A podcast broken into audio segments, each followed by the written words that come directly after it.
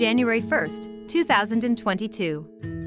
Sitting on the porch of my mom's house reading a book while my dog snored beside me, I had to stop reading when the rain hit. Not because I was getting wet, but because I realized that the noise of rain in Belo Horizonte was different from the sound of rain in Sao Paulo.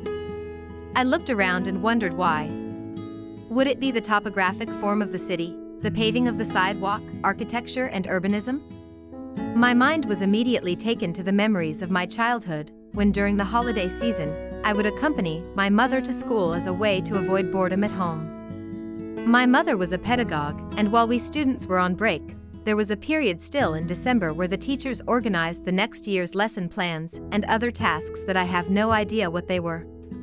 Some friends were also children of teachers at the school, and with that, the possibility of playing freely in a huge area with them was much more attractive to me than staying at home. The school had two huge mango trees in the central courtyard.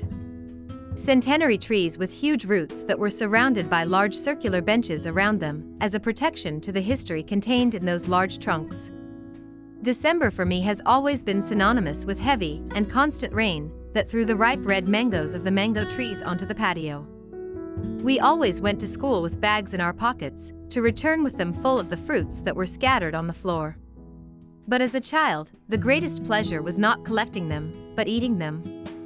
It's interesting how memory works. I remember very well that we didn't sit on benches to enjoy the mangoes, but on the low walls of the gardeners. Anyone who has eaten mango with their hands will understand the reasons.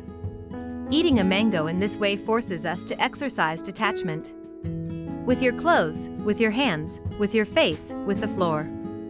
A bite on the tip is enough to peel the skin with your own teeth and immediately be flooded with the smell of fresh fruit ready to be tasted. And this is not an easy task, but an extremely pleasurable one. The juice running between the fingers and the lips joins the sweet, soft taste of the mango. Dripping through my hands and reaching the floor, sitting on the low wall, or even on the curb, meant a closer proximity between the mess and the ground. I don't know why, but it seemed easier that way at the time.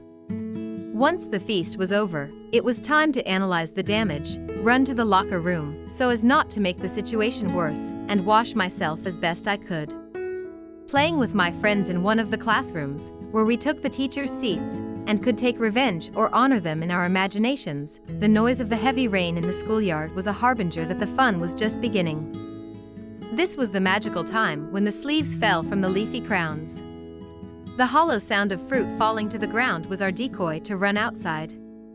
I don't remember my mother ever calling my attention, because she was wet from the rain or filthy from her sleeves, but I remember proudly returning home with a bag full of fruit to distribute to the family who would eat them in a civilized way. Table. The book I was reading before stopping to ramble about it was The Eyes of the Skin, Architecture, and the Senses by Juhani Pallasmaa, and when I turned my eyes to him I came across the author talking about the acoustic intimacy where he stated that each city has its echo. I had just experienced exactly that and ended the reading with two certainties. The sound of heavy rain in Belo Horizonte is different from that of Sao Paulo, and the mango eaten with your hands sitting on the curb is better than served at the table. Happy 2022!